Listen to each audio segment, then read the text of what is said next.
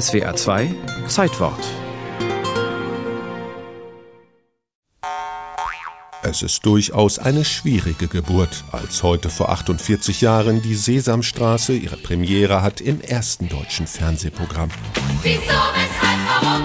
Ernie und Bert, Oscar, Bibo und all die anderen Muppets-Figuren aus der berühmten Puppenwerkstatt von Jim Henson stoßen hierzulande erstmal auf Bedenken. So war's. Ja. Von Eltern, Lehrern und Kindergartenpädagogen. Es sind zu viele kurze Geschichten. Ein Denkanstoß wird relativ selten vermittelt. Ja, es geht zu schnell ja. und es ist so amerikanisiert. In der Tat, denn das Original heißt Sesame Street und richtet sich an drei bis sechsjährige Kinder aus armen Familien in Amerika. Ihnen wollen die Erfinder auf unterhaltsame Weise Buchstaben und Zahlen beibringen, um sie so auf den Schulstart vorzubereiten. Dabei orientieren sich die Macher an der Präsentation der Werbung und verpacken das Vorschulwissen in kurze, witzige Spots, die durch mehrmalige Wiederholung Aufmerksamkeit erzeugen und somit einen hohen Lerneffekt haben. One, two, three, four, five, six, seven, eight, nine, ten. Ten tiny turtles on the telephone, talking with the grocery men.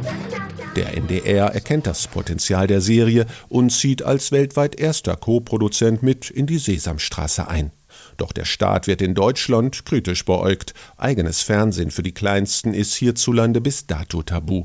Die Bewahrpädagogik will die Kinder vor Gefahren schützen, auch medialer Art. Nun aber tauchen plötzlich Monster im Fernsehen auf. Darf man Kindern solche Puppen zeigen, die womöglich Angst einjagen könnten? Kekse!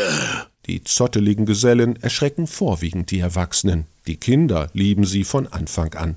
Für Sesamstraßenredakteurin Birgit Ponten sind die Monster sogar das eigentliche Erfolgsgeheimnis. Weil die können einfach alles tun, die sind verrückt die können einem sogar was beibringen, das nimmt man denen nicht übel, weil man über sie lachen muss und weil sie alles sozusagen auf lustige und unterhaltsame Weise den Kindern nahebringen. Auch die exotische Straßenkulisse sorgt für Unmut.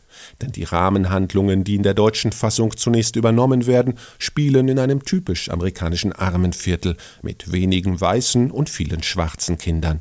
Jahrelang weigerte sich der Bayerische Rundfunk, die Sesamstraße zu zeigen. Die Begründung war, es gibt in Bayern keine Ghettos und die Sesamstraße sei eine Ghetto-Sendung. Sagt Ole Kampowski, 1973 selbst begeistertes Sesamstraßenkind und heute Leiter der Kinder- und Jugendabteilung beim NDR Fernsehen. Der NDR hat damals gesagt, wir kämpfen das durch. Ach, wirklich? Ja, und dann kam halt der Erfolg, weil die Kinder wollten es damals sehen. Manna, manna. Seitdem spielen und singen sich die frechen Muppets-Figuren immer wieder in die Herzen jeder neuen, nachwachsenden Generation. 1978 wurde die amerikanische Straßenkulisse durch eine eigene Rahmenhandlung ersetzt, mit deutschen Schauspielern und neu entwickelten Puppen.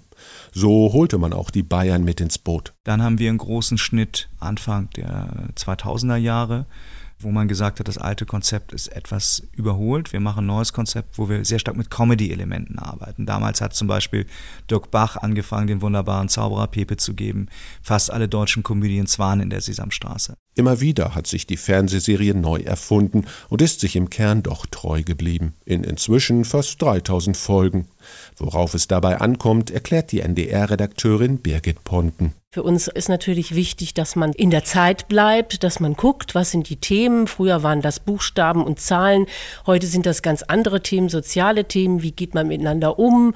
Wovor habe ich Angst oder wie überwinde ich meine Angst und kann mutig sein? Und da müssen wir natürlich auch immer gucken, was ist in der Gesellschaft los und welche Themen können wir da aufgreifen, die wirklich nah an den Kindern dranbleiben ist die Sesamstraße schon wieder zu Ende.